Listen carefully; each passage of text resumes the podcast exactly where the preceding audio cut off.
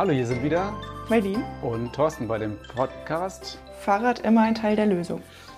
Das ist unsere achte Folge, ist das richtig? Genau. Und dann auch die letzte für diese Staffel. Ja, wir haben angekündigt am Anfang des Podcasts, dass wir acht Folgen so um die 20 bis 30 Minuten je Podcast-Folge machen werden. Und damit hast du völlig recht, sind wir jetzt erstmal für die erste Staffel bei der letzten Folge angelangt. Okay, Thema heute ist, wir schicken die Leute in Urlaub oder sowas, ne? Genau. Ja. Machen wir mal. Also was mir aufgefallen ist in Cuxhaven in, in diesem Jahr ganz stark, ich habe immer mehr Bikepacker gesehen. Also so Leute, die mit relativ sportlichen Rädern, Rennräder, Gravelräder ähm, oder sowas ähnlich Sportlichem hier sind, die Taschen am Fahrrad direkt befestigt haben oder einen wirklich so minimalistischen Gepäckträger mit Packtaschen haben. Und äh, die sind alle nach Cuxhaven gereist oder sind hier durchgereist. Ich habe sonst vielleicht mal einen gesehen dies Jahr also schon unzählig viele. Ja, eigentlich ist es ja relativ ungewöhnlich, dass es sonst nur mal einer war, weil Cuxhaven ist ja wirklich, also ich könnte mir kaum eine traumhaft schönere äh, Stadt zum, zur, für die Radreise vorstellen, weil man kommt vom, entweder vom Weserradweg oder vom Elberadweg und trifft sich direkt an der Spitze bei der Kugelbarke und da kann man sowohl die Sonne aufgehen als auch untergehen sehen und ich finde das einfach wahnsinnig schön. Ja, du hast ja auch mal so ein total schönes Foto gepostet, wie die Sonne über der Kugelbarke steht. Was man natürlich bei dem Foto nicht weiß, ist, das muss, äh, das muss ja ganz, ganz früh morgens gewesen sein, weil äh, die steht ja quasi fast im Norden da, als, also die Sonne. Ähm, das muss sehr, sehr früh morgens gewesen sein, oder? Und auch im Winter, weil im Winter. sonst kann man nicht so früh aufstehen. Also ich kann es sonst nicht. Ah, okay. Ähm, ja, also heute Morgen habe ich tatsächlich auch an der Kugelbarke gestanden und da treffen sich ja Weser-Radwanderweg und Elbe-Radwanderweg, stoßen da aneinander. Beide starten da oder beide enden da, wie man das auch immer sehen will. Und ich kann mir auch kaum ein Ziel vorstellen, was landschaftlich so einprägend ist wie die Elbmündung, wo die Elbe in die Nordsee mündet. Also stehst da ja quasi an so einer Spitze. Das ist ja wie ein Gipfel, wie so ein Gipfelerklimmen ist das ja. Also ich habe da heute Morgen auch gestanden und habe gedacht, wenn du hier als Radreisender ankommst, das ist, muss doch mega geil sein. Und da ist mir, äh, gibt es ja auch noch eine Geschichte, vor, vor drei Wochen bin ich da äh, spazieren gegangen und dann waren da drei Mädels, die mit dem Rennrad da angekommen sind. Oder die sind mit dem Rennrad gewesen. Und dann habe ich die angesprochen und habe gesagt, na, seid ihr am Ziel? Und die waren auch total begeistert und dann erzählten sie mir, dass sie an dem Tag irgendwie 160 Kilometer aus äh, Hannover oder ähm, genau aus Pferden hergefahren sind als Tagestour mit dem Rennrad. Und dann hatte ich denen gesagt, ja, dann könnt ihr ja nächstes Jahr könnt ihr ja den Wattwurm bestreiten. Und dann sagten die mir, das wäre deren Ersatzveranstaltung für den Wattwurm. Also das waren keine Radreisenden, aber Ziel war auch Elbmündung. Also die hatten auch richtig viel Spaß. Okay, ich glaube, das ist der eine Grund, weil das so schön ist hier, dass die Leute dann tatsächlich herfahren und dass wir die gesehen haben. Hast du ja selber gesagt. Wundert dich, warum das nicht schon immer mehr waren. Aber ich glaube, der andere Grund, warum das mehr geworden ist, ist wahrscheinlich auch, dass die Leute nicht den typischen Sommerurlaub im Ausland machen können, wie sie das in Vor-Corona-Zeiten gemacht haben. Also ich sag mal so Mallorca oder ähm, die Kanaren oder sonst irgendwas, das fällt ja ein Stück weit weg und viele haben das ersetzt durch einen Fahrradurlaub. Ja, und vor der eigenen Haustür ist es ja auch meistens viel schöner, als einige Leute vielleicht sogar denken. Also wenn man wirklich mal, man muss ja nicht mal weit wegfahren. Man kann ja tatsächlich auch zu Hause starten und einfach mal 50 Kilometer oder sowas fahren, vielleicht auch mal ein paar Strecken so ein bisschen fernab von denen, die man sonst täglich bestreitet und sieht dann auch tatsächlich erst, wie schön das vor der eigenen Haustür oder halt in Deutschland allgemein ist. Und das finde ich ist jetzt ein positiver Nebeneffekt von der ganzen Corona-Geschichte und den gecancelten Urlauben, dass wir wirklich oder dass die Leute sich ein bisschen bewusster werden, wie schön es hier eigentlich ist. Das ist auch genau das, was ich auch erfahren habe. Ich habe äh, letzten ganz, ganz kurzen drei Tagesurlaub mit meiner Frau gemacht, also mit dem Fahrrad. Und wir sind nur ähm, ein paar Stationen mit der Bahn äh, weitergefahren und sind dann mit dem Fahrrad los und waren sofort in irgendwie in einer Gegend, die äh, ich auch noch nicht kannte und wo total schöne Radwege waren und, und kleine Dörfer und äh, Flussauen und sowas. Und das alles hat man dann äh, erlebt und da musste man sich echt, echt äh, zwicken und sagen, ich bin eigentlich quasi fast noch zu Hause, ähm, gar nicht weit weg. Und es war trotzdem ein richtiger Urlaub. Drei Tage Radreise in äh, allernächster Umgebung eigentlich. Wo wart ihr denn? Ähm, das war, äh, wir sind gestartet in Harburg, sind dann ein bisschen so ähm, durch die Harburger Berge in die Lüneburger Heide und dann auf dem Rückweg äh, bis nach Buxtehude. Und das äh, Witzige war, wenn man Harburg kennt oder wenn man Harburg nicht kennt, sondern so wie man Harburg wahrnimmt, ist Harburg immer irgendwie relativ hässlich, irgendwie alles nur Straße, ähm, Bahn, U-Bahn, alles Mögliche. Aber es ist tatsächlich so, dass wenn man in Harburg aus dem Bahnhof rausgeht, dann fängt nach 200 Metern schon der Stadtpark an.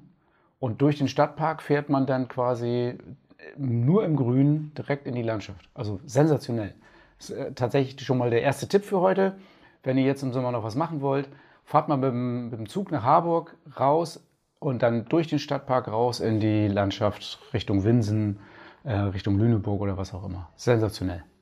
Genau, und ihr braucht eigentlich auch gar keine Angst haben, dass ihr irgendwie denkt, ihr müsst dafür großartig trainiert sein, um eine Radreise zu planen.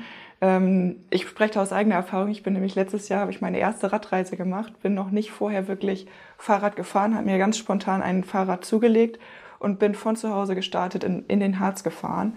Und das ging auch super, ohne großartig vorher trainiert zu haben oder sonst irgendwas. Also da die Angst zu haben, dass man da irgendwie die 50 Kilometer am Tag oder die 100 Kilometer vielleicht sogar nicht schaffen würde, das ist, ähm, das ist nicht so. Das schafft man ganz locker und gemütlich. Genau, das habe ich ja letztes Jahr beobachtet. Das fand ich, fand ich eine starke Leistung.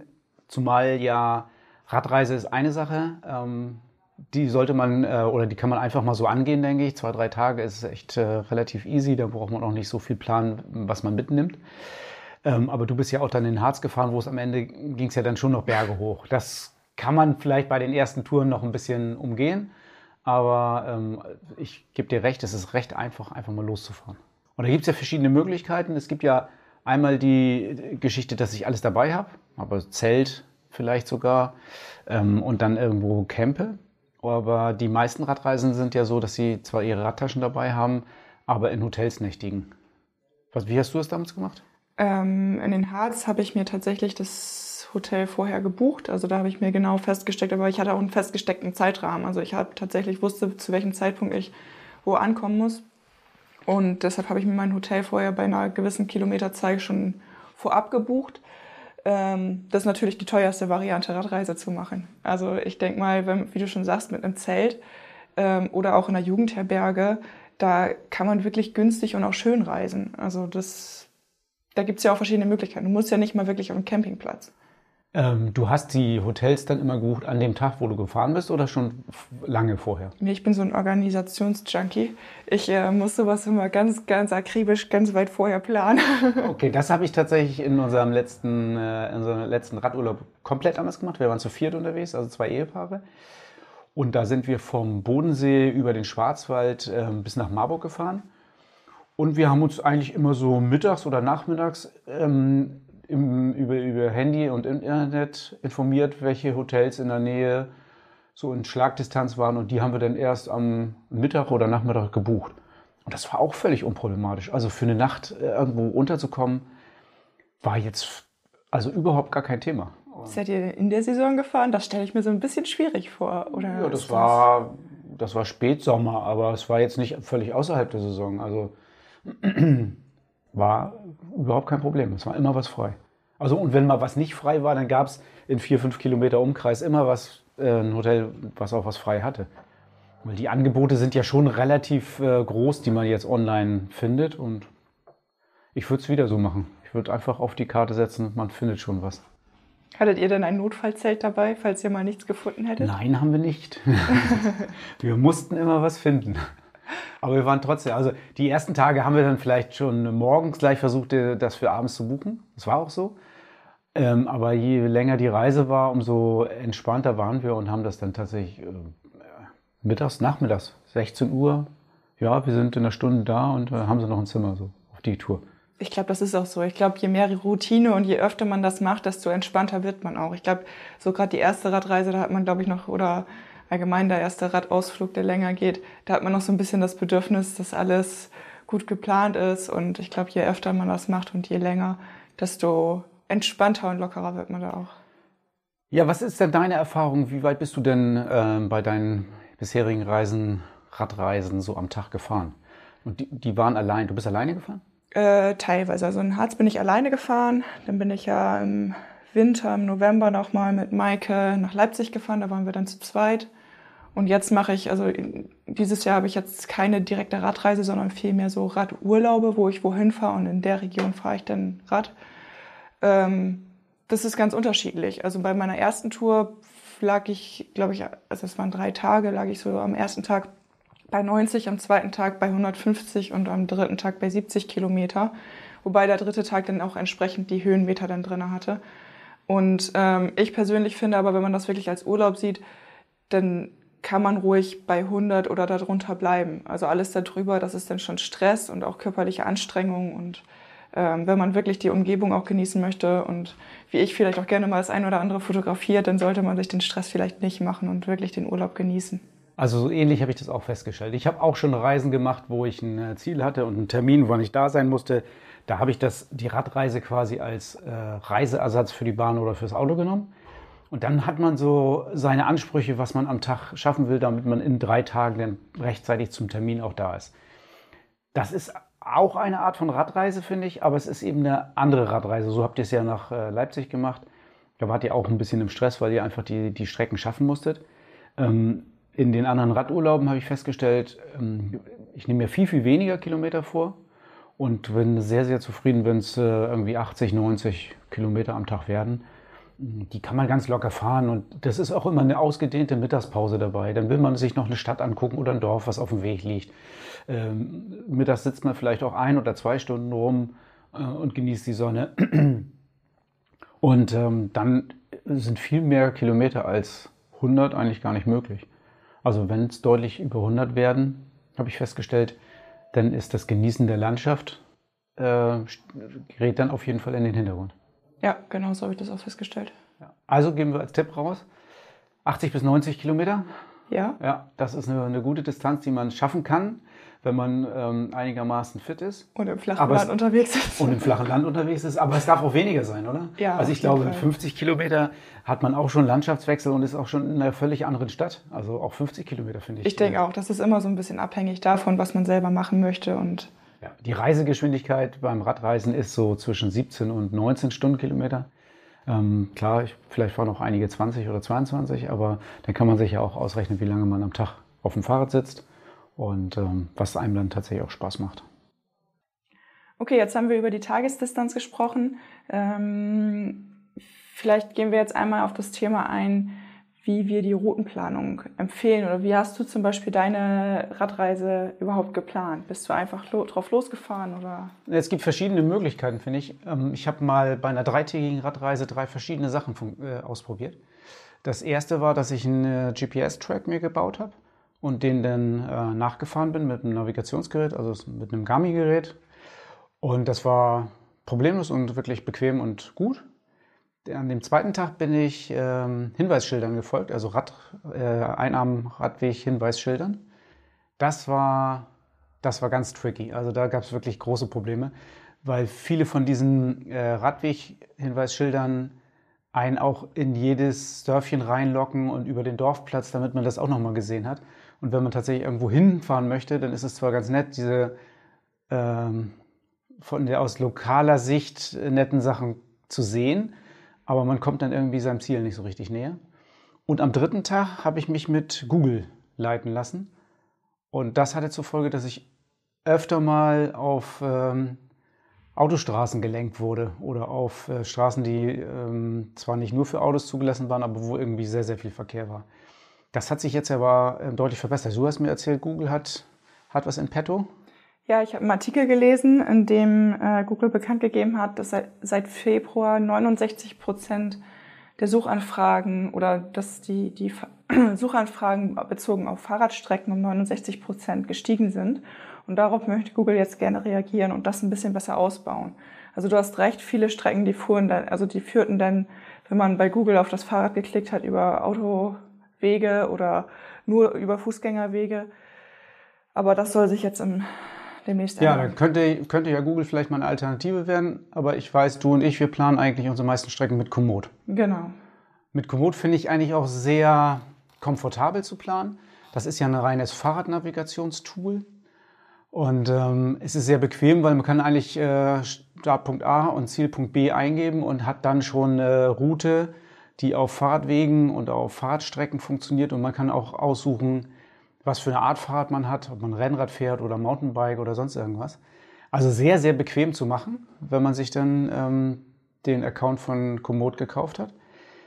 Ähm, obwohl auch diese fertigen Strecken muss man überprüfen, glaube ich. Man muss sich nochmal im, im, genau im, im, großen Maßstab sich angucken, ob das auch genau da ist, äh, langführt, wo man langfahren will, oder? Genau, also ich finde die schon relativ, im Großen und Ganzen schon relativ gut, diese selbstgebaute Route, die dann, wenn du nur Punkt A und Punkt B angibst, weil wenn du deinen Fahrradtypen angibst, dann rechnet er ja automatisch, ob du mehr auf der Straße fährst oder mehr im Gelände.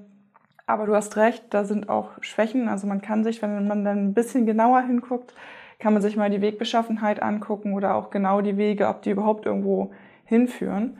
Ähm, ich hatte das auch schon relativ oft, dass ich dann dachte, okay, hier muss ich jetzt lang, sagt mir zumindest meine Streckenplanung und dann war da gar kein Weg. Ähm, ich glaube, ich, ich habe da noch irgendwas im Kopf von einer Radreise mit den Lastenrädern, ähm, dass ihr da auch ein paar Erfahrungen gemacht habt, wo ihr eventuell nur mit Umwegen weiterkamt. Ja, das war dann auch, äh, wir hatten ja Lastenräder und Reisegepäck dabei und dann wurde der Fahrradweg irgendwann zu einem Single Trail, den ich wohl mit dem Mountainbike noch hätte fahren können, knapp, aber mit Lastenrädern und Gepäck war es dann, ja, war es dann eine Tragepassage bergunter. Ja, und solche ähnliche Erfahrungen habe ich auch schon gemacht und seitdem ich das dann tatsächlich auch gemacht habe, gucke ich mir die Strecken halt immer genau an. Also der Komoot sagt mir, ob da loser Untergrund ist, ob da Asphalt ist. Und ich habe sogar mittlerweile, glaube ich, die äh, Option, auch so eine Art ähm, Earth-Ansicht ähm, mir anzugucken. Und dann kann ich so nah reinzoomen, bis ich selber vielleicht sogar sehe, was da, was das für eine Strecke ist. Ja, das mache ich auch manchmal, dass ich so reinzoome und gucke, äh, wenn es so über die ähm, Landwirtschaft, die Felder geht, dann gucke ich immer noch mal, ob da irgendwo ein Auto steht und so. Dann ob da nochmal ein Haus angebunden ist, dann weiß ich, das ist zumindest gut fahrbar. Äh, ansonsten kann man da schon mal auch ähm, tatsächlich daneben liegen. Ja, also Routenplanung mit ähm, Komoot ist unsere Empfehlung, würde ich mal sagen. Genau, und wenn jemand irgendwie, genau, wenn jemand in Cuxhaven zum Beispiel unterwegs ist, wir haben da auch einen Account, wir haben in Cuxhaven selber schon einige Routen erstellt. Da könnt ihr einfach in den Show Notes gucken, da haben wir euch die Komoot Collection verlinkt und ähm, Ansonsten, glaube ich, beim ADFC hat man auch immer die Möglichkeit, ich glaube, die haben auch einige Vorschläge oder diese ganzen herkömmlichen äh, Radfernwege, die findet man eigentlich auch immer als GPX-Track. Ja. Genau, wenn man äh, GPS-Track findet, dann kann man den ja auf jedes Endgerät runterladen und sich navigieren lassen über Google, über was auch immer. Ähm, das ist ja dann relativ äh, einfach. Man muss halt dann nur den Track haben. Okay, dann haben wir eigentlich alles zur Navigation und, ähm, und Routenplanung, glaube ich. Was ist noch wichtig? Das Fahrrad? Na, minimal.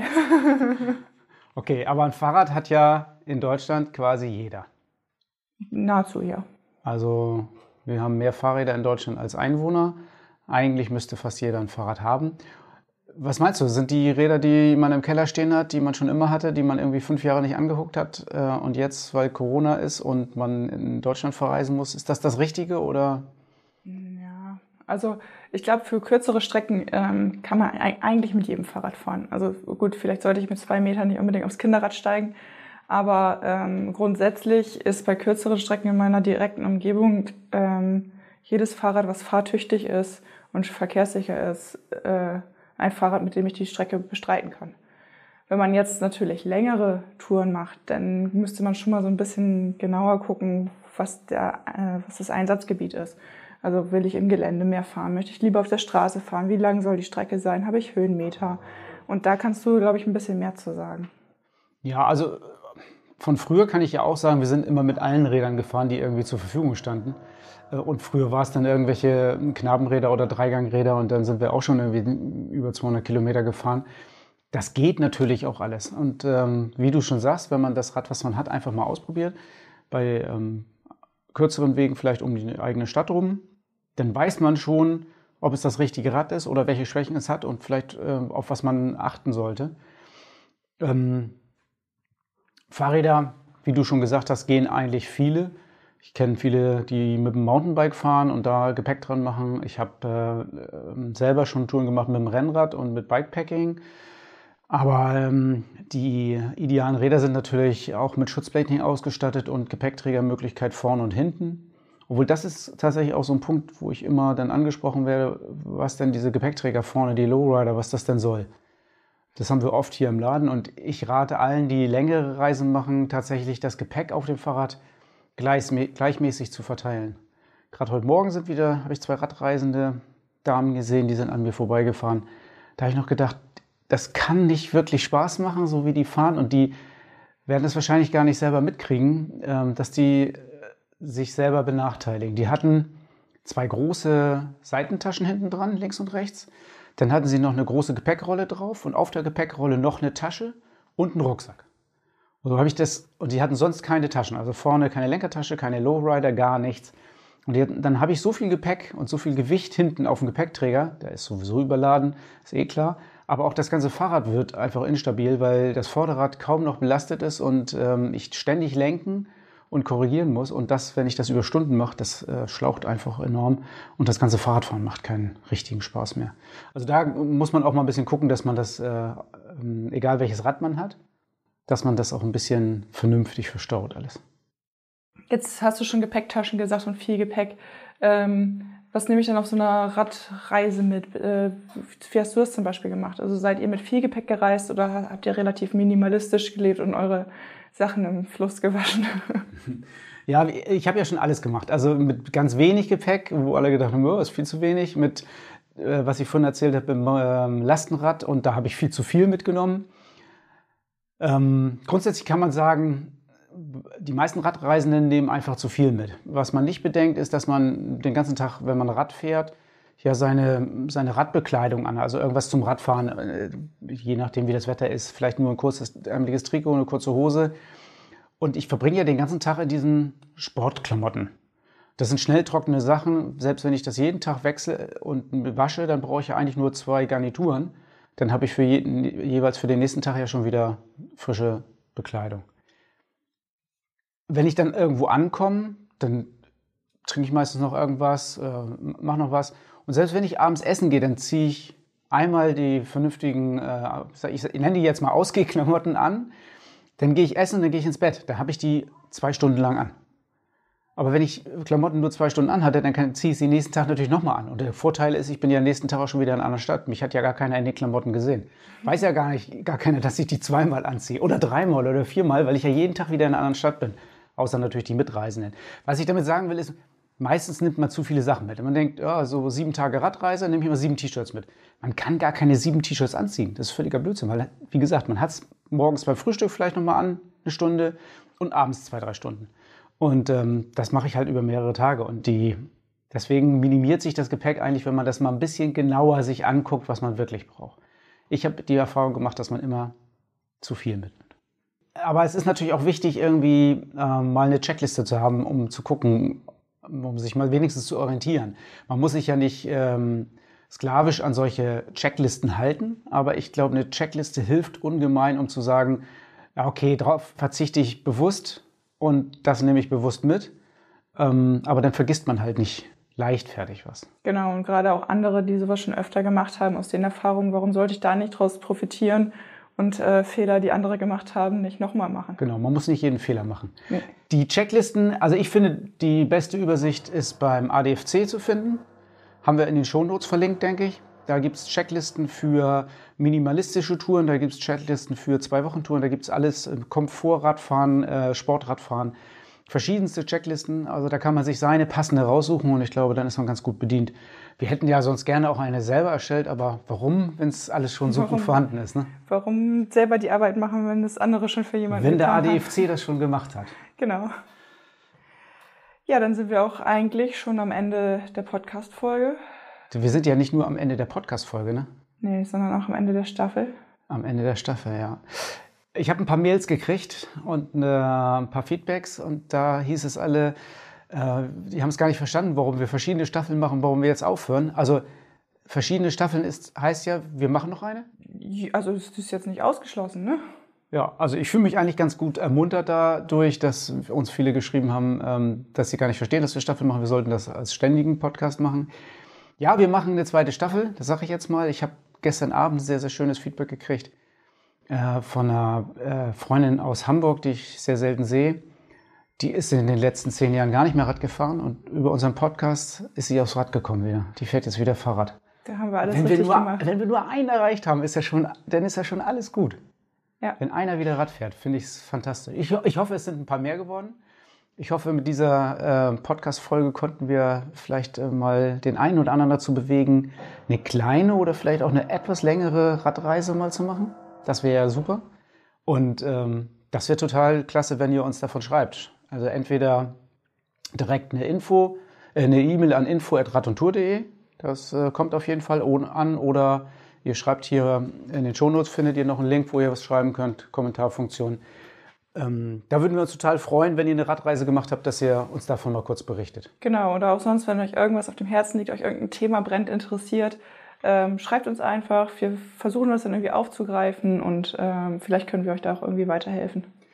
Ja, und bei der nächsten Staffel, ich denke mal, wir haben noch nicht genau besprochen, um was es geht und wie es weitergeht. Aber jetzt kommen ja die super interessanten Modelljahre 2021, also einige Räder auf jeden Fall.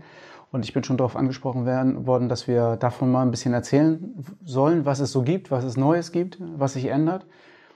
In der ersten oder zweiten Staffel, dann haben wir die Kontakte gehabt zu allen Herstellern. Ich glaube, da können wir ein bisschen berichten und ein bisschen spoilern, was so im nächsten Jahr Ja, ich, passiert. ich bin schon gespannt. Ja, ich auch. Okay, dann äh, verabschieden wir uns äh, auf Radreise. genau, wir wünschen euch einen schönen Urlaub. Ja, genau. Und Bis, bis bald.